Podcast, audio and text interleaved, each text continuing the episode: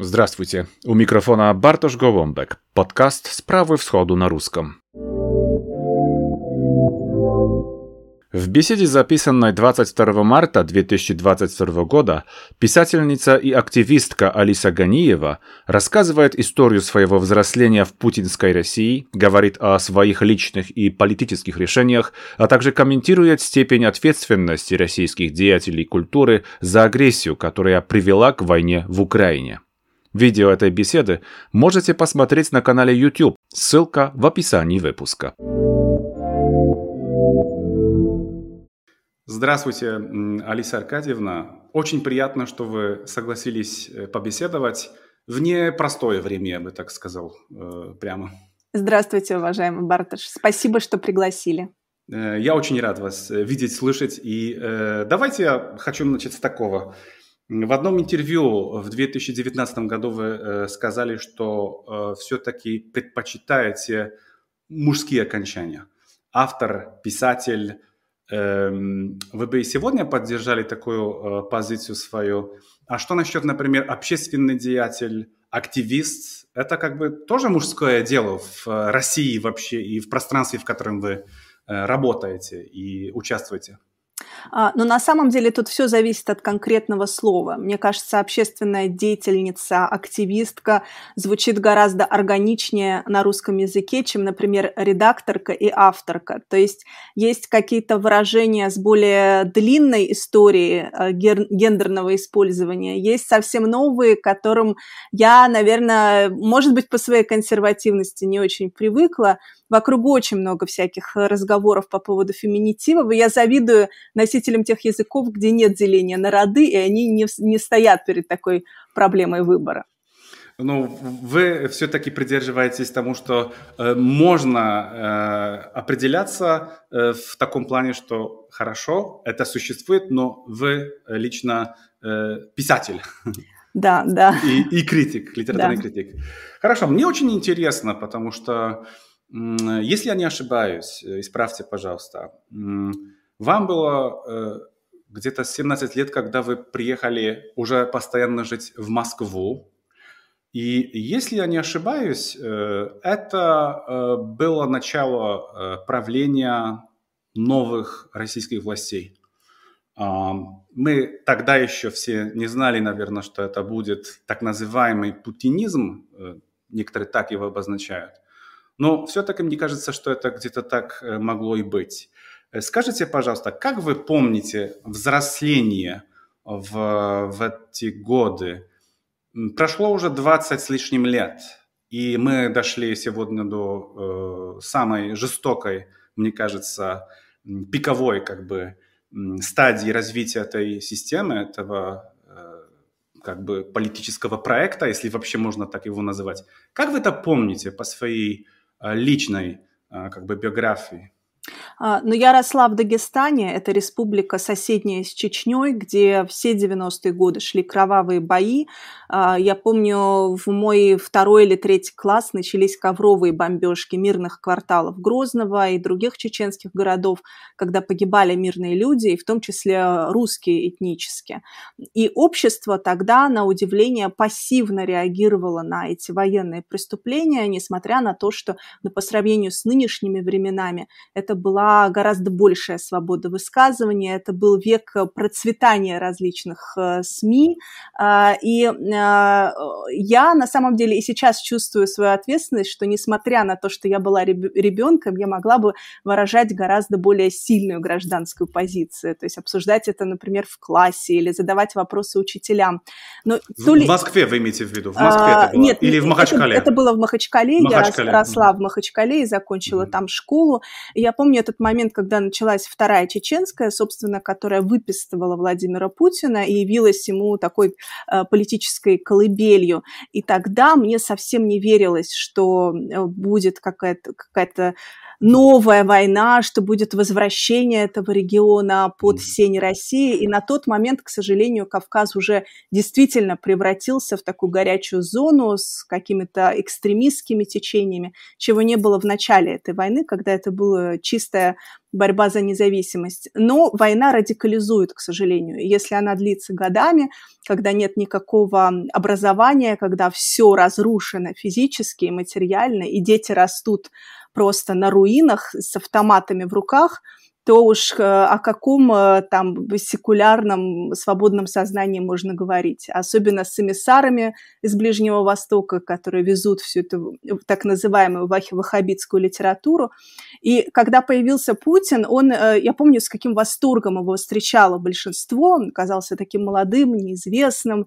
И вот этот пьяный Ельцин, вот, наконец, какая-то сильная рука – но вот сам его чекистский бэкграунд, по крайней мере, у меня в семье был воспринят э, с, не, с негативом. У меня довольно-таки либерально настроенные родители были, мне в этом плане повезло. Отец даже участвовал, и сейчас его уже нет в живых, а, в, э, в движении «Перестройка». Он был членом социал-демократической партии, первой партии, кроме КПСС, которая возникла на территории России. И он был таким идеалистом, э, демократом, который верил, что в России и на Кавказе может быть построено реальное гражданское общество. Но все его мечты были в дребезги разбиты, и практика показывает, что люди предпочитают все-таки цинически встраиваться в систему, наживаться на ней, использовать э, э, свои кресла для там, каких-то бонусов. Мы видим, что многие сейчас критикующие Путина начинали его спичрайтерами, политтехнологами и всячески поддерживали эту систему, хотя звоночки начались в самом начале. Это mm-hmm. были и э, такие сомнительные взрывы в Москве с непонятным следом чекистским. Это был э, Нордост, когда множество людей-заложников просто отравили свои же э, спецслужбы. Э, это был захват школы в Беслане, тоже на Северном Кавказе. И это вообще был такой клим, климат а в начале нулевых некоторой дискредитации любых выходцев из Северного Кавказа, что я тоже на себе ощущала, когда я в приехала. В каком плане? Вот именно. А, ну, это было вот такое ощущение, э, как-то априори данное ощущение, что ты второсортен, что ты mm-hmm. здесь, ну, не совсем гражданин. То есть, что ты выезжаешь за пределы своей республики, ты теряешь какие-то права, тебя могут остановить на улице, отштрафовать ни за что, содрать с тебя деньги непонятно за что. Меня постоянно останавливали полицейские я тоже помню, насколько я была менее образована в плане защиты своих гражданских прав по сравнению с теперешней молодежью, которая знает там, какая статья Конституции э, позволяет им не отвечать на вопросы, например, или которые могут спорить с полицейскими. Я тогда была лишена всей этой базы и просто шла за ними в эти полицейские участки, просто молча сидела, ожидала, пока они меня отпустят, показывала все свои документы, что я студентка, вот у меня регистрация, надо было постоянно носить с собой регистрацию, показывая, что ты находишься в Москве, ну, практически как по визовому режиму, что ты находишься легально в собственной стране, ты понимал, что если нет регистрации, то нужно иметь билет в обратную сторону и показывать, что ты в Москве ненадолго. Это большие проблемы со съемом э, квартиры, когда на всех подъездах, и это и теперешние реалии написано только для славян, славян. сдаем русским семьям. А, и, а, и, и вот этот вот э, климат ксенофобский, а, он существует в стране, которая гордится концепцией дружбы народов и которая вот в данный момент, когда мы сейчас записываем это интервью, якобы занимается так называемой денацификацией Украины, в которой якобы какие-то мифические э, засели нацисты. И вот эта вот шизофрения, она меня, конечно, страшно всегда э, ну, тревожила, потому что я на собственной шкуре, на бытовом плане ощущала вот этот шовинизм, разлитый в обществе, и в то же время риторика постоянно говорила обратное, что мы всех любим, что мы всех опекаем, что у э, настоящего русского человека нет национальности, что это вот та самая душа, о которой говорил Достоевский, мировая душа, которая понимает все нации мира. И, с одной стороны, я человек, выращенный в русской культуре, э, я училась э, на русской литературе, на русском языке, и говорю на русском гораздо свободнее, чем на своем родном аварском. А, но, с другой стороны, при этом я вот постоянно ощуща, ощущала на протяжении своего взросления необходимость как-то доказывать, что, что я ну, не такая ужасная, какими себя представляют выходцев из Кавказа, что я ну, не, не террористка, не шахидка и так далее. Когда, значит, это звучит очень унизительно, а, то, что вы помните как бы с 2000-х своей, по своей а, личной линии жизни. Когда у вас это все как бы переросло в, в другие чувства? Вы очень э, как бы справедливо заметили, что действительно вы вырастали э, в двух культурах параллельно в каком-то смысле. Но все-таки вы э, взяли русский язык и русскую культуру как общую, да, как ту, которая вполне возможно, не знаю, так интуитивно подозреваю, дают больше возможностей выйти в широкий свет, чем, ну, э, аварская, которую вы представляете в какой-то своей части. Это да. вы осознавали э, сразу, еще до приезда в Москву, или э, все-таки это получилось немного позже? Мне кажется, это не было вопросом сознательного выбора. То есть, mm. да, конечно, прагматически русский язык, он дает гораздо более широкие возможности и выход к миллионам читателей. Это определенная длинная традиция авторской литературы. Но в моем случае выбора нет, не было, поскольку я изначально росла именно вот в, в русскоязычном вот этом э, пузыре. Аварский язык у меня очень не такой бытовой, и mm. надо сказать, что это один из самых э, крупных языков Дагестана, но даже на нем говорит все меньше и меньше народу, все общаются между собой на русском, местные языки исчезают, и э, в школах все обучение происходит только на русском. В Дагестане невозможно найти ни одной э, надписи, ни одного официального знака с надписью не на русском языке. Поэтому происходит еще дискредитация вот так, так называемых туземных колониальных культур на, на, на всей территории России. И вообще любая борьба за права своего языка и своего народа сейчас трактуется как сепаратизм, может попасть под э, там, уголовную статью, которая была введена, кстати, в 2014, когда Россия аннексировала Крым. И поэтому, э, то есть у нас очень много официальных э, там, мероприятий, связанных э, с э, сохранением культур, нерусских культур в России, но по-настоящему де-факто они, конечно, ассимилируются, исчезают. И поэтому я просто не росла в аварской культуре, я очень мало, к сожалению, это мой... Тут нечем гордиться – гораздо меньше читала текстов на аварском, чем на русском, да, и э, сам язык у меня очень диалектный. У меня родители из разных районов, они говорят на диалектах, Uh, и это не литературный язык. Когда мне приходилось говорить на авароязычном радио «Свобода», которое вещало из Праги, мне приходилось какие-то там выражения сверять со словарем и психологически готовиться даже к тому, чтобы сказать, ну, буквально пару абзацев на родном языке.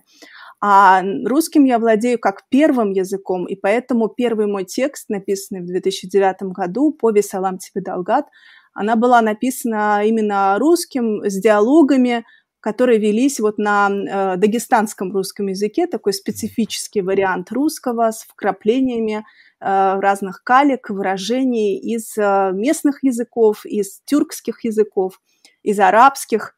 И э, это, наверное, был мой эксперимент языковой, который сразу заметили не только читатели, но и лингвисты, и те, кто интересуется вообще судьбой русского языка и э, региональными его отличиями.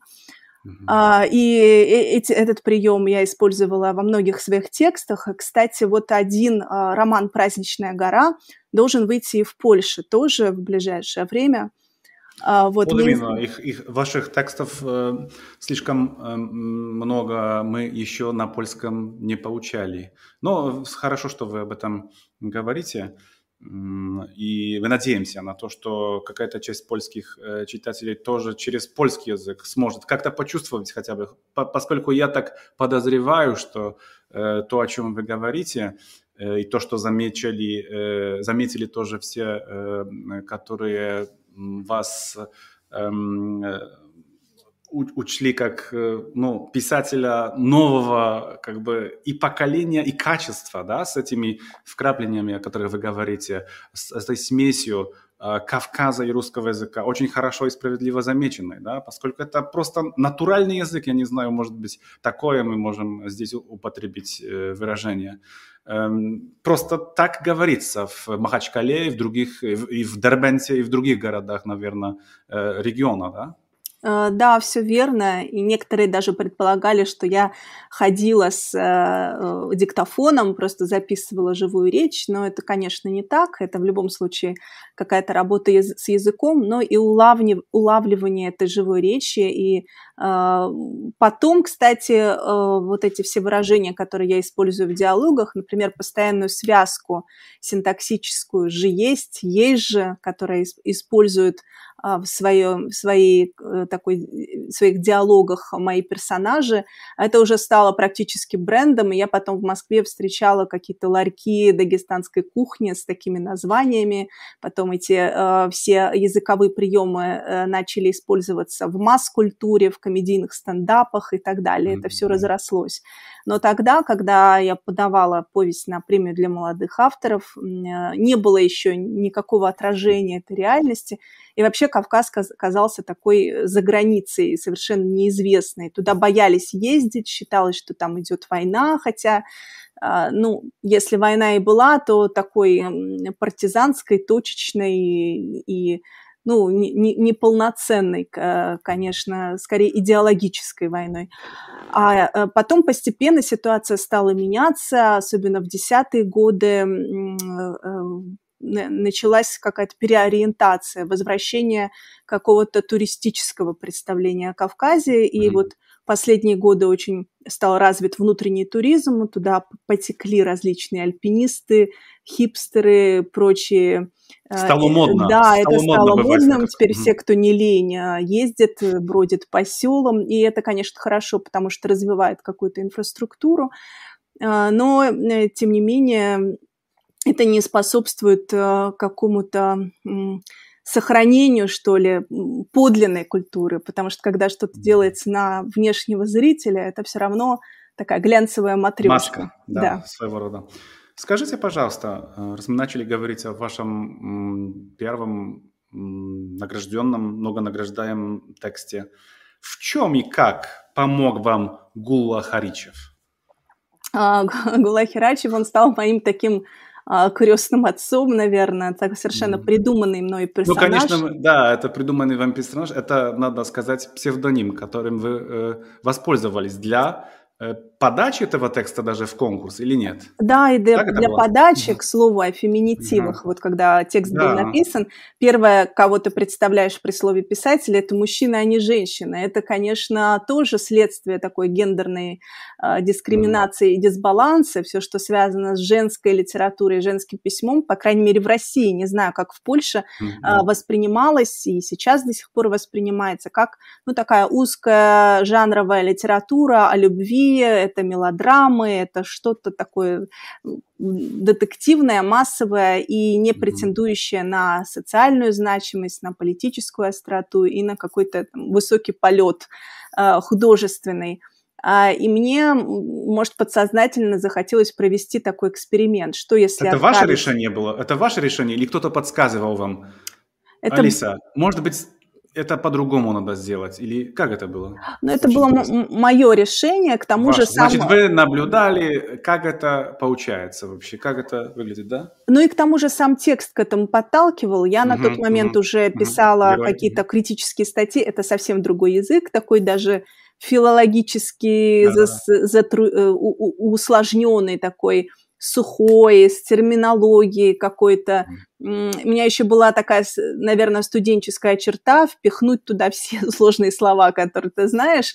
И эм, это было совсем не похоже на то, что у меня получилось, как у прозаика. Это был совсем другой тип э, нарратива, и э, он как будто сам требовал другого авторства, и э, я даже придумала какую-то биографию этому автору, я нашла портрет, который, фотографию, которая пр презентовала бы этого Гулу так, как я его представляю. В общем-то, это была такая мистификация, которая, правда, долго не продлилась. Э, я вот отправила текст, он сразу начал входить во все списки, чего я не ожидала. Я не продумала, что делать, если текст победит, потому что если он выходит в финал, то все авторы должны собраться в Москве, должны обсуждать тексты, э, потом выход на сцену, получение, ожидание, кто из финалистов победит, и вот этот весь адреналин. А, и когда дошло уже до последнего этапа, и на этот фейковый имейл mm-hmm. Гулы Херачева пришло, пришла просьба прислать паспортные данные, вот тогда да. я поняла, что вот сейчас уже нужно раскрыться Всё, перед конец. организаторами, потому что дальше это уже на грани с мошенничеством, на, на что я не пойду. И, конечно, это расстроило очень сильно тогда э, э, организаторов премии «Дебют». И потом как-то вот сразу я вошла, получается, в литературу. Это для меня большая удача. Не всем удается mm-hmm. вот так сразу а, окунуться в процесс с одним небольшим текстом. Да. У меня тогда сразу вышла Елена Шубина, редактор, mm-hmm. один из э, таких самых сильных и известных. А, и у меня была всего лишь вот эта маленькая повесть, из которой не сделаешь книжки. И я потом... Э, первая моя книга – это, по сути, сборник. Там сборная солянка, какие-то рассказы, очерки, даже статьи туда попали. Я была сама этим очень недовольна. Мне хотелось все-таки дождаться какого-то большого текста и тогда уже выходить с книгой. Да, да. да. Э, скажите, пожалуйста, э, когда вы созрели как писатель и еще при том политический деятель? Может быть, это слишком много сказано, да, но все-таки активист, безусловно, общественный деятель, безусловно. Как, когда это все началось в вашем э, случае? Э, вы могли обозначить какой-то момент в политической, культурной жизни России или с самого начала вот, э, вашего созревания вот в таком плане это э, получалось? Наверное, это началось одновременно с моей прозаической деятельностью, потому mm-hmm. что как только ты начинаешь писать тексты, э, ты а, автоматически начинаешь как-то говорить обо всем. Такая уж традиция, что писателю задают разные вопросы. Mm-hmm. А, и меня, Русскому, конечно... Русскому писателю да, да, да. вопросы, да. А, но меня большей части спрашивали о Дагестане. Я в mm-hmm. первые годы, я и писала о Дагестане в художественном ключе, и говорила о каких-то там политических и социальных проблемах, а, как комментатор, как, mm-hmm. как человек, который оттуда вышел и, в принципе, не совсем оторвался, периодически туда ездит. Это, конечно, в первую очередь борьба разных эм, течений исламских. И самое главное, что вот та пыточная реальность, которая сейчас существует во всей России – с политическими делами, когда люди, из людей выбивают показания, придумывают какие-то якобы существующие группировки экстремистов, сажают на 15-20 лет э, за листовки плакаты, ломают э, жизнь школьникам и молодым людям, просто из вод, воздуха э, формирует вот основу для посадок и арестов. Это все зарождалось и отрабатывалось на Северном Кавказе. Именно там пытали током, выдирали зубы, выбивали из людей показания, что они якобы террористы, и этим занимался особый отдел ФСБ. В общем-то, это так или иначе, через какие-то реплики, намеки, разговоры моих персонажей, все это отображается в моих текстах. И несмотря на то, что это литература, казалось бы, это не статьи, не публицистика, тем не менее, а моя, мои тексты прозаические, они всегда имели отношение к тому, что творится сейчас, вот к этой политически заряженной окружающей реальности. И поэтому мне приходилось это комментировать и а, описывать это не, не только через литературу, но и так вот напрямую, через прямое слово.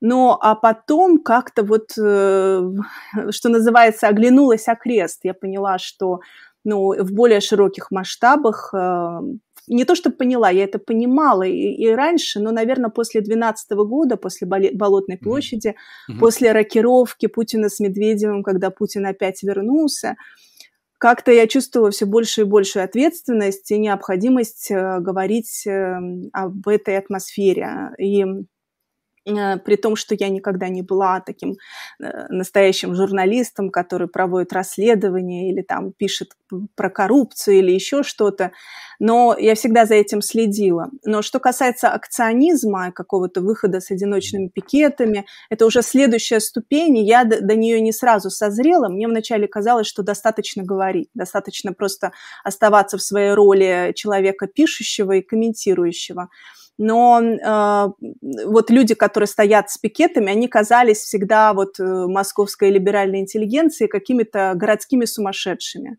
Юродивые. Немножко. Да, да, да, да. Ну вот несчастные стоят, это ни на что не влияет, их там куда-то тащат. Но, наверное, 18-й год для меня стал еще одной переломной вехой, потому что, несмотря на то, что до этого я и там участвовала в разных коллективных письмах, я была уже членом ПЕН Москва, это э, организация международный ПЕН, а, но я никогда не стояла с плакатом. А, но как только началась голодовка украинского режиссера Олега Сенцова, mm-hmm. и вот что-то во мне такое зажглось, и я начала организовывать уличные акции в Москве. Я в занялась, подключилась к глобальным акциям в поддержку Сенцова и других украинских заключенных, познакомилась с огромным количеством народа, с людьми, в том числе еще советскими диссидентами, которые прошли через многие годы протеста и сопротивления. И мой э, круг общения очень сильно расширился и передвинулся от узкого кружка там, литераторов и поэтов вот к вот этому большому полю боя, где людей действительно постоянно там сажают, задерживают, э, прессуют, и э, среди них нашлось очень много хороших друзей. И я была вот в инициативной группе, которая начала ежедневные пикеты за обмен заключенными между Россией и Украиной, за освобождение ну, не только Сенцова, но еще целого ряда э, украинцев, потом еще и моряки, плененные России туда добавились. И, э, наверное, года полтора я практически каждый день стояла с пикетами. Это был особый опыт. Иногда мне казалось, что это бессмысленно, и лучше бы я это время потратила на написание романа, наверное, это было бы эффективнее. Но, с другой стороны, мне кажется, это вот многое мне дало, вот это равнодушие прохожих, э, вот эти реплики, сколько вам заплатили, это все давало представление о том, вот в каком состоянии находится общество, как мало – какой-то солидарности, какого-то понимания, как много страха, как много пассивности. Это были бесконечные разговоры с разными людьми на разных улицах э, Москвы. Это тоже был э, определенный опыт. И в, в какой-то момент э, я вот ушла и в литературном смысле от темы Кавказа на какую-то более широкую российскую тематику, хотя мне кажется, это все равно все одно и то же. Это одно пространство государственное, одна и та же система. Поэтому, если два моих первых романа, там действие происходит э, э, на Кавказе, то третий роман «Оскорбленные чувства» — это провинциальный роман про анонимки, про доносы, про такую истерию э, подозрений, когда все боятся всех, когда вот эти новые законы в нашем уголовном кодексе используются, чтобы там, преследовать, например, учителей истории за то, что они сравнивают действия Советского Союза и фашистской Германии, там, потому что это тоже криминализировано. Вообще любая неофициальная интерпретация всего, что происходит, подпадает под какую-то статью УК. А, вот и э, последние месяцы показывают, с какой скоростью эта реальность сгущается, как можно быстро повернуть вообще вспять всю страну. И несмотря на то, что я ожидала, что что-то подобное может произойти, особенно когда начались э, какие-то утечки э, американские про там возможную да. начало войны в Украине, меня это очень тревожило. Я, в общем-то, была в той небольшой группе людей, которая в это верила. Но тем вот не именно, менее... вы, вы знали как бы историю, вот э, вы говорили о том, что э, боролись за э, обмен украинскими пленными. Вот это все началось действительно в конце 13-го, в начале, ну вот весной 2014 года, да? Это так, так было. Скажите, пожалуйста, еще один момент, мне очень интересный показался в вашем высказывании. Вы сказали, что эм, как бы бросили то, что э, пытались в литературном своем тексте передать какую-то информацию. Эм, в каком-то смысле это тоже говорит о том, что вы отвергнулись от литературы центричности русской литературы. Она всегда как бы комментировала, если я не ошибаюсь, поправьте меня, и в современности тоже амбициозные писатели хотели передать что-то обществу, читателю через текст. А вдруг оказалось, что это, этого не хватает, этого мало, вы вышли на улицу все-таки. И вы тоже в следующий раз в вашей биографии, я так понимаю, э, подверглись унизительным каким-то оценкам да, людей. Сколько вам заплатили за то, что вы стоите, да, и так далее. Это верно, скажите, э, пожалуйста? Я бы не сказала, что mm-hmm. я совсем отбросила литературу. Ага. Я э, думаю, что это тоже очень важно. Mm-hmm. Да, но мне кажется, что э, и меня за это, кстати, критиковали мои же коллеги из литературного цеха, и я чувствовала вот эту какую-то неприязнь по отношению к себе, мол, ну зачем ты вот влезешь во все это, во весь этот этот активизм, и вообще литература должна быть свободна от политики, писатель не должен вот вникать во все эти э, детали происходящего, он должен сохранять себя как артиста, как художника, он должен там запереться и писать что-то, и сконцентрироваться на чем-то. Шедевр не напишешь, если ты бегаешь с плакатом и сидишь в полицейских участках. И, с одной стороны, я да. понимала, да, что энергия растрачивается, и и это, это очень стрессовое такое, такое ощущение жизни, когда вот ты живешь в этом тревожном пузыре, что есть параллельная реальность, в которой люди в Москве прекрасно себе наслаждаются жизнью, ходят в театры, в рестораны, пользуются Wi-Fi, там, цифровой реальности. В этом плане Москва очень прогрессивный город, и у них все прекрасно. Они могут э, там писать пьесы, ходить на премьеры и на выставки, и не знать о том, что кого-то там сейчас посадили на пять лет лет за то, что он вышел э, с плакатом э, «Миру мир», да? Но... Или, или кого-то бомбят сейчас в Мариуполе или в других городах, да? Это, это как бы уму непостижимо в какой-то степени. Скажите, действительно это так, что прогрессивный город, прогрессивная, скажем так, молодежь, в смысле техническом, она как-то остановила свою жизнь или осталась в каком-то пузыре. Может быть, государство сумело это организовать, да? Может быть, интернет все-таки помог это организовать, чтобы э, отвлечь э, какую-то группу, не маленькую, я так понимаю, э, россиян, не только больших городов, конечно, но в больших городах это чувствуется очень сильно. Если видишь, наблюдаешь высокотехнологический по местам город – формата Москвы, Екатеринбурга, э, Санкт-Петербурга, э, а вдруг оказывается то, что эти люди как бы не понимают, что идет война, или отбрасывают это, насколько вообще это возможно, что мы живем как бы в параллельной какой-то обстановке или в каком-то пузыре, который организовало государство, воспользуясь этими техниками, может быть? Ну, после 24 февраля стало гораздо mm-hmm. сложнее оставаться в этом пузыре. Я вижу многих людей, которые растеряны, э, они до, до сих пор оставались в зоне комфорта после всех вех, после 14-го, после э, изменения Конституции в России. То есть ничего их не трогало, не проникало в этот пузырь, потому что они могли продолжать пользоваться своими картами MasterCard. У кого есть э,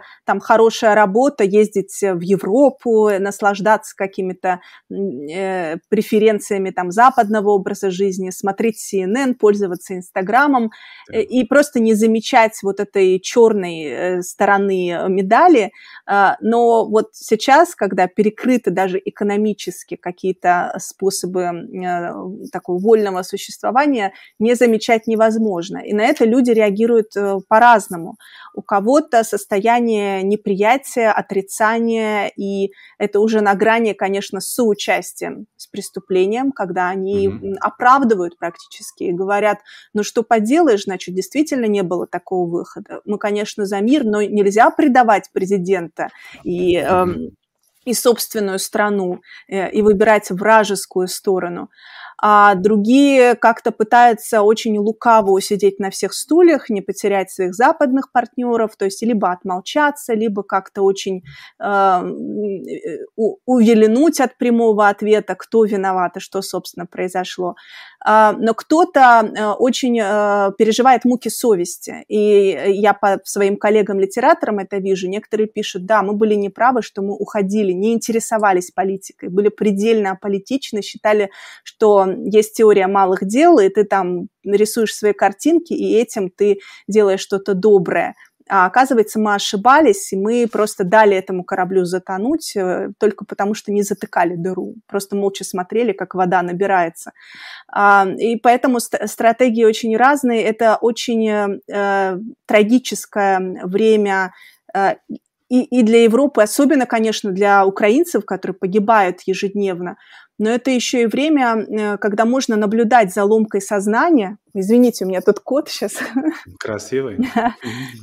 Э, это еще и время, когда можно наблюдать за э, таким расщеплением сознания, массового сознания как оно работает по разным социальным сетям, по WhatsApp и прочим чатам в России, uh-huh, uh-huh. Ви- видно, что чувствуют люди. Тут весь спектр от, посто- от абсолютного зомбирования, когда люди, вот им родственники звонят из Украины, говорят, нас бомбят, они говорят, нет, это фейки, и и тех, кто пытается сказать, что вот есть все-таки две стороны, и мы, конечно, за примирение, но тут нет агрессоров. Тут э, мы просто все попали в эту ловушку. И э, какой тут процент кого, очень сложно сказать. Социология в России врет. И вот эти 71% процент в реальности ли это 71, или тут 50 на 50, сказать сложно. А, но... А как вы чувствуете? Вы знаете же Россию, может быть, не полностью, не, проник, не, не проницаете ее там вниз, но чувствуя как бы под тем э, признакам, которые мы сегодня видим, которые вы ощущаете, вы слышите в контактах, вы говорите, что есть же, появляется, может быть, появляется вот такое, кто виноват, вечный вопрос, да, и кто-то в этом корабле не успел заткнуть дыру или вообще не думал, что там дыра какая-то. Мне кажется, тут э, э все очень нюансировано, и нужно различать вот людей, которые против лично Путина или которым не нравится существующая, э, существующий режим и власть в России – их, мне кажется, достаточно много. Просто половина из них боится, или это просто такое задавленное патерналистское сознание, когда люди думают, а все равно бороться бесполезно. Просто если ты будешь э, выходить на какие-то акции или что-то говорить, тебя просто замучат и забьют дубинками, ты ни на что не повлияешь. И они сразу ложатся в групп, тоже, даже не пытаясь ничего сделать. Э, это уже на ментальном уровне такая какая-то закрытость, какая-то вот э, беспомощность. А, но есть гораздо больше людей, и к ним относятся и антипутинисты, и люди, которые против бомбежки Украины, и либералы, и интеллигенция, которые, несмотря на все это, несмотря на свои либеральные убеждения, все же разделяют какие-то имперские амбиции которые все равно очень рады, что вот русский язык звучит всюду, и в Казахстане, и в Киргизии, и в Прибалтике, и страшно оскорбляется, что вот сейчас разрастается уровень русофобии. Их вот эта русофобия, так называемая в мире, сейчас такое ощущение волнует даже больше, чем погибающие люди в Украине. Вот эта вот э, зацикленность на себе, на своей культуре, на той самой культуре, которая апроприирована этим э, кровавым режимом, употреблю mm-hmm. этот э, штамп. Это, мне кажется, ужасное свойство, от которого очень сложно будет избавляться, потому что это, в общем-то, лучшие люди, это какие-то медийные персонажи, это э, люди с чистой репутацией. Тем не менее, они часто позволяют себе какие-то вот сантименты, вроде того, что вот у нас все-таки великая страна и э, передовая, и лучшая культура, и хотелось бы, чтобы э, нас не зажимали, чтобы мы дальше вот расширялись и вот были в авангарде. Значит, вы говорите, по сути, исправьте меня, если я э, плохо и не точно вас понял, что российская культура в какой-то степени – история российской культуры, ее величие, безусловное величие, мол, великий Чайковский, великая Россия, она укрепляет, в принципе, такой ничем необоснованные имперские тенденции, э, такого достаточно архаичного и вялого государства все-таки которое даже как бы программно не могло обеспечить себе вот какой-то безопасности даже в культурном плане, а вот э, пошло на бессмысленную, кровавую, о которой вы сказали, войну. Это правда? Можно так это вообще э, э, считать, что культура Чайковский, Достоевский, простите за эти штампы, которые mm-hmm. мы сейчас для нашего разговора воспользуемся ими, но это можно так перенести, что величие культуры это тоже величие, бессмысленное величие э, вот э, страны, государства, которые не справляются. Вы говорите, что либералы так, так даже думают. Э, да, в к, к, к сожалению, да, потому что вот эта имперскость, она гораздо более распространена, угу. чем э, про, про путинизм или вот это э, движение за победу через буквы Z. Э, и, и, а, Латинское Z. Да, да. И э, хотя сейчас вот в нашу Госдуму российскую внесен законопроект о запрете всех иностранных вывесок. Что они будут с этой буквой Z делать, непонятно. Посмотрим. Я тут скорее о том, что э, угу. культура, э, с одной стороны, внутри России всячески зажимается. Если посмотреть на состояние библиотек, э, на культуру чтения, э, это все в ужасном разлагающемся состоянии, в таком же, как и русское оружие. Вот ржавые танки и оптимизированные бедные библиотеки и о, низкие тиражи книг, это все примерно на одном бедственном уровне. Но при этом культура как часть риторики официальной, она очень сильно э, используется как оружие. То есть культура прикрывается, когда идут, э, там, не знаю, в Приднестровье или э, когда якобы идут защищать русскую культуру на Донбасс. И возникает такой ну, противоречивый, а логичный э, такой выкрутас, когда ради культуры совершается преступление, когда, прикрываясь щитом, вот русский балет лучше всех, а вот Запад на нас оболчил, ополчился, потому что мы русские, они нам просто завидуют, угу. завидуют нашей культуре, нашему спорту, нашему космосу и так далее. Но на практике оказывается, что ни космос, ни спорт, ни культура не нужны э, самому государству. На это практически не выделяется никакого финансирования. Это все в загоне, это все в маргинальнейшем состоянии. А, и по уровню чтения Россия, я думаю, сейчас находится на одном из последних мест, при том, что из всех телеэкранов раздается эта мантра, что мы самая читающая страна в мире. Это неправда, это э, не соответствует истине, как и все, что, э, что доносится из официальных СМИ. И поэтому я как человек, выросший внутри этой культуры, как э, один из ее деятелей, как бы, я нахожусь в такой странной ситуации, когда я поневоле разделяю ответственность за токсичность этой культуры, за агрессивность. И тут, мне кажется, очень сложно будет отделить зерна от плевела, особенно на Западе. Вот сейчас много говорится о бойкоте русской культуры вот как, как отделить вот, вот эту культуру, которая захватывает, и, э, вернее, когда захватничество идет под видом культуры, на самом деле культура ничего не захватывает, а если захватывает, это прекрасно, но, но, но, но ее используют, и вот, вот то, что ее используют, это, конечно, преступление и против культуры тоже. А, при этом, а, вот я уже говорила про не самое прекрасное процветающее состояние культур малых народов в России. А, с одной стороны, у нас запрещают преподавание на каком-нибудь татарском и башкирском, с другой стороны, и, и вообще раз, любой разговор о сепаратизме является криминальным. С другой стороны, Россия защищает какую-то несуществующую государственность, якобы республик ДНР и ЛНР говорится о какой-то якобы существующей донецкой культуре, которую нужно защитить. То есть это опять-таки манипуляция словом язык, культура и так далее. И я как литератор, я тоже вот заложник всех этих манипуляций. А тот язык, которым я э, орудую, он, он, он теперь ассоциируется с кровью. И я не знаю, сколько должно пройти времени, чтобы а, чтобы эти ассоциации исчезли. И, и недаром сейчас столько сравнений с тем, что переживала Германия после 1945 года, и с тем, как э, с этим э, жили германские деятели культуры, и в том числе писатели.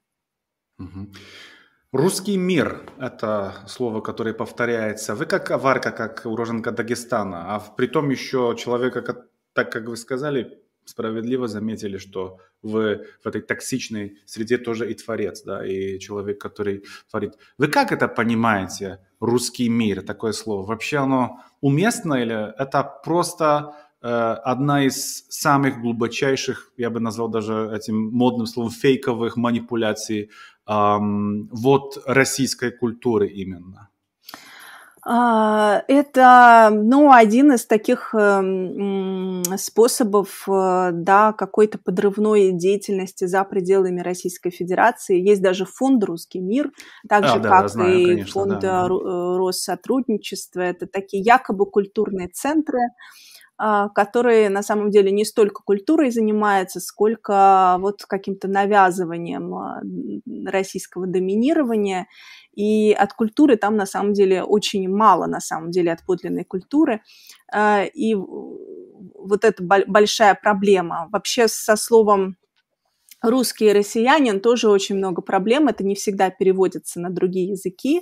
И надо сказать, что сейчас вот по всем регионам России прокатываются э, такая эпидемия официальных роликов в поддержку так называемой спецоперации, то есть войны. Mm-hmm. И туда втягивают всех, то есть не только русских, но и там э, хакасов, э, манси, там чукчи и прочих и они все а, э, читают э, цитату из Владимира Путина, который да. после сообщения о первой гибели в Украине, угу. это был лакец по национальности, солдат из э, Дагестана. Сказал, что он татарин, лакец. Да, да и Путин да, сказал, да. да, я русский, но я и чеченец, и лакец, и ингуш, и так далее. И это теперь является такой э, частью официальной пропаганды, и эти вот э, несчастные татары и башкиры, которые снимаются в этих роликах, они тоже повторяют «я татарин, я русский». То есть идет вот такая идентификация со словом «русский». Русский – это уже шире этноса, это уже э, приравнивается вот к, вот к этой самой м, агрессивной политике, к военщине, к оккупации. И это ужасно для самих этнических русских. Мне кажется, они вот сейчас э, русские, которые на самом деле понимают, что происходит, и в ужасе в боли, в стыде и пытаются как-то что-то сделать для Украины и как-то из этой ситуации выбраться, они сейчас в особой уязвимой э, ситуации, потому что их национальность, она отравлена этой пропагандой. То есть национальность уже презентуется как символ вот этого вот зла с буквы Z. И э, недавно пресс-секретарь э, Путина Песков даже сказал, mm-hmm. что все, кто высказывают эти пацифистские лозунги, все, кто против спецоперации, не могут именоваться русскими. То есть он а официально... Скажите, пожалуйста, а вы замечали раньше такую тенденцию к этому? Или просто это стечение обстоятельств и какая-то импровизация сейчас придумать такую идею? Есть же мнение, что были идеологии империализма, э, геополитики и так далее, и так далее, которые как бы готовили эту почву для того, что сейчас происходит. Вы согласны с таким тезисом? Или просто это хаос какой-то, который был создан 24 э, э, февраля 2022 года? Ну, конечно, это все на чем-то основывалось. Это угу. все не возникло просто так, и было много разных э, течений. Конечно, официально э, национализм в России пресекается, он приравнен к экстремизму, и там все такое прям радикальное, оно было зачищено еще 20 лет назад, в начале прихода Путина но национализм другого характера, вот такого евразийского, а, такого почвеннического, он очень в ходу. И э, у нас э, даже политики первого ряда, например, глава Роскосмоса Рогозин, который до этого возглавлял одну партию, или еще один глава партии Жириновский э, и прочие, они порой высказывали очень ксенофобские какие-то идеи, которые запускались в народ, и, и, и такое чувство, что это был такой плац, плацдарм экспериментальный, как будто бы сверху смотрели, как, как народ это воспринимает, как это все переваривается, и народ воспринимал. И мало того, я сейчас вижу на национальных а, окраинах, к сожалению, такую же истерию, как и в средней полосе России, веру в телевизор,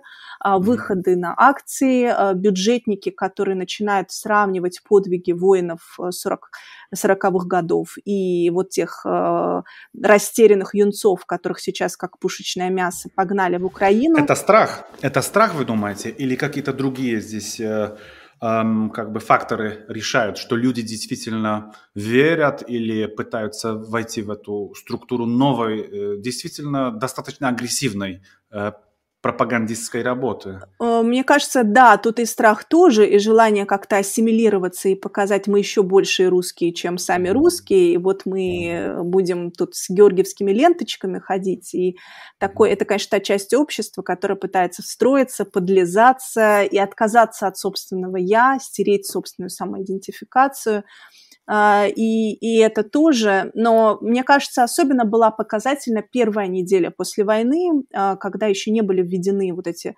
законы о фейках так называемых и наказания за призывы к сепаратизму и прочее. Это все было принято первых числах марта, но было дней 7 или 8, когда, в общем-то, можно было писать и говорить э, что-то антивоенное, высказывать свою позицию, не опасаясь, что тебя до 15 суток посадят, э, до 15 лет, простите, лет. Не, не суток, Да-да-да. конечно, лет. Но далеко не все этим воспользовались, э, и в том числе, к сожалению, и из э, вот, среды культурной тоже. Хм. Что будет э, дальше? Как вы видите будущее? Начнем с Кавказа, если можно вас попросить. Э, что будет, когда мы подойдем к какому-то завершению? Э, может быть, даже не войны самой по себе, потому что это самое страшное, что будет после войны. Да? Есть такие, э, такое мнение, я очень сильно э, к этому как бы привержен, что сама, сама война по себе, да, и указывание, что украинцы это не люди, да, если они не русские, это не, не люди, что говорит Путин. С другой стороны, оккупанты русские идут на нас, э, орки, да, и то все, что мы наблюдаем сейчас, это тоже достаточно чисто, да, война идет, два э, эм, лагеря противника. А потом, что будет потом? Э, куда двинется Кавказ? Даже если взять э, вашу родную землю Дагестан. Я даже не говорю про Чечню, которая абсолютно как-то оторвалась уже давным-давно, да, тоже при помощи немалой Путина. Как вы видите будущее Тут может быть несколько сценариев, некоторые из них очень плохие, другие внушают э, надежду. И один из возможных сценариев я, кстати, э, изобразила в романе, который называется «Праздничная гора», и он вышел очень давно, лет 10 назад, и он, кстати, сейчас переводится на польский язык. Ждем, Там ждем. такая антиутопия, речь о отделении Кавказа от России, о какой-то стене, которая вырастает, о смене власти, о росте напряженности, и в конце концов о превращении региона в такой шариатское такое недогосударство, которое вот формируется, формируется, но потом все заканчивается возвращением силы, видимо, э, кремлевской, э, какой-то авторитарной, и бомбежками. Ну, угу. конечно, это очень при приблизительный э, пересказ, но, к сожалению, один из эм, вариантов распада России в каком-то будущем обозримом может привести и к негативному сценарию для Кавказа. Это если начнется усиление влияния Саудовской Аравии и там, других э, факторов. Но может быть и какой-то, конечно, счастливый выход из этой ситуации, если общество проделает над собой ту работу, которая не проделала ни в 17-18 году 20 века, не в 91-м, 94-м, когда еще был шанс э, создать какое-то э, европейски ориентированное общество, и зачатки э, для этого, база для этого на Кавказе есть, потому что исторически там существовали не только феодальные княжества, но и вольные общества, так называемые, с выборностью с каким-то, ну, конечно, примитивным, таким э, по образцу древнегреческого, но э, укладом демократическим. И вот, вот эта традиция, она, конечно, стерта и рабством советского времени, и бесконечными расселениями, переселениями, ассимиляциями, но хочется верить, что что-то такое, какая-то гордость и воля к независимости, как она вот взыграла в грузинах, может взыграть mm-hmm. и на Северном Кавказе тоже.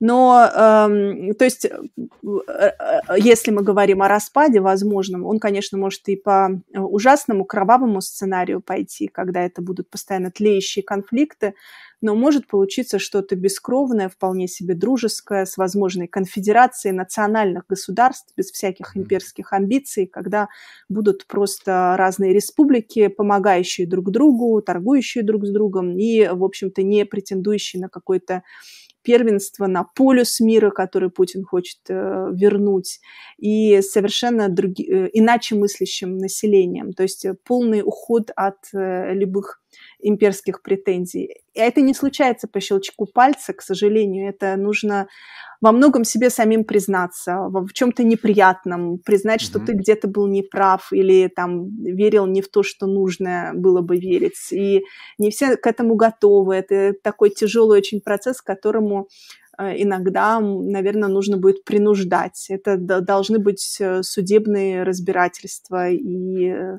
очень много должно всего произойти. Но другие варианты – это запаковывание, изоляция России, дальнейшее тление вот всего, что сейчас происходит, ухудшение репрессивных... Эм, Выезды следующих деятелей политики, культуры, правда? Выезды, возможно, закрытие границ. Уже периодически mm-hmm. слышу слухи про появление выездных виз, как в советское время. А, и мы видим, что творится с разными сайтами, с, с интернетом. Тут ничего не понятно, какой будет коллапс э, с продуктами. Уже выстраиваются очереди, идет исход россиян, и во многом мотивации у них не политические, не идейные, а чисто экономические. Это средний класс, у которых есть какой-то плацдарм, есть какие-то припасенные евро или доллары, у некоторых даже есть недвижимость за рубежом и они могут себе позволить э, бежать, э, при том, что большинству из них не угрожают никакие репрессии и сроки внутри mm-hmm. страны. Э, это просто страх... Комфорт. Вот, и комфорт. комфорт. Потерять комфорт. Mm-hmm. Да, это люди, которые вот как раз были аполитичны, а может быть даже и голосовали за Путина, просто не вникая в то, что происходит, и думая, ну, как, вроде же живем, вроде все нормально. А, Сильный лидер. Да, и, к сожалению, вот это тоже будет проблемно, вот как отличить одних иммигрантов от других, одних россиян от других. Угу. Не у всех такой прозрачный бэкграунд или там какие-то, э, не, не все медийные, например, не, не по всем сразу поймешь, какие они. конечно, при том, что э, война пока продолжается, отношение к россиянам соответствующее, это естественное Да, некоторые даже сейчас говорят о том, я читал в Твиттере Максима Каца, что э, идет сейчас э, какая-то дискуссия о Чулпан Хаматовой, которая, э, как бы, понятное дело, была как-то ближе э, вот этой государственной конструкции по своей профессии, по благотворительной деятельности и так далее, и так далее. Вдруг она оказалась за границей, и Безусловно, интересный здесь момент, мне кажется, э, о чем упомянул Кац, что давайте не очень сильно ругать и как бы критиковать тех, кто смог все-таки по какому-то принципу своему, даже личному, поменять взгляд на то, что происходит. Это будет сложно действительно. Действительно, мне кажется, чтобы это сделать как-то в какой-то степени, если это вообще возможно, справедливо. Но в другой, э, в другой как бы ипостаси, в другом мире мы никогда не, эм, значит, Россия никогда не доберется до нового какого-то э, решения своей, э, своей, своей будущего своего и в политическом, и социальном, и в других смыслах. Как вы это видите? Да, это, к сожалению, потребует большого времени, и этим, конечно, до этого дойдут руки только после прекращения войны. Потому что, с одной стороны, мы видим вот таких, как Чулпан, которые совершили правильный э, выбор, но, может быть, слишком поздно, и я понимаю тех, кто, кого раздражает ее э, слова и ее плач, что вот она несчастная, вынуждена уехать, при том, что она буквально несколько лет лет назад говорила, что она против смены власти и лучше Северная Корея, чем революция. И теперь, так. когда в России реально наступает Северная Корея, она спокойно уезжает на уже приготовленный домик в Латвии, и у нее все хорошо. А люди, которые стояли на Немцовом мосту, у них нет ни загранпаспортов, ни денег. А, чтобы это сделать, они остаются в этом северокорейском капкане. И вот эта несправедливость, она, конечно, есть, но, с другой стороны, опять-таки, накидываться тоже, наверное, неправильно, потому что нужен индивидуальный подход, но этот индивидуальный подход требует огромного количества часов, времени, внимания. Может быть, его у мирового сообщества не хватит. Э, вот тоже большой вопрос потому что, но есть какие-то вопиющие случаи, это не Хаматова, это такие, например, как певец э, группы Любе, который выступал на митинге в Лужниках на концерте, так. и а. после этого спокойно вернулся в Германию, где он живет, где у него то ли ВНЖ, то ли гражданство. Вот как быть с этими людьми? Как быть с сотрудниками федеральных госканалов, которые сознательно соучаствовали в преступлениях э, системы государственной годами, и теперь они все уехали в Европу и жалуются тоже, что там карточки не работают, и они же ничего такого не делали, говорят они. И, и тут, конечно, вот такие вопиющие случаи нужно, нужно с ними что-то делать, иначе э, это, эти миазмы, эта болезнь никуда не уйдет она останется в народе, мы ее не преодолеем. Вот без какого-то наказания хотя бы части со соучастников, а эти соучастники и виновные, безусловно, это не только политики, не только депутаты, не только лично Путин, и не только все, кто работал в силовой системе, это ФСБ, полиция, прокуратура и так далее, это еще и так называемые журналисты. Конечно, они журналистами не являются, это пропагандисты, и вот они совершали тоже очень черное дело годами. И многие из них сейчас пока уходят от ответственности. Угу. Алиса, к сожалению, время такое, что нам не дали брик. А, хотелось бы еще поговорить о очень интересном вашем тексте, вашей работе. Э, но я надеюсь, что придет время еще к этому вернуться.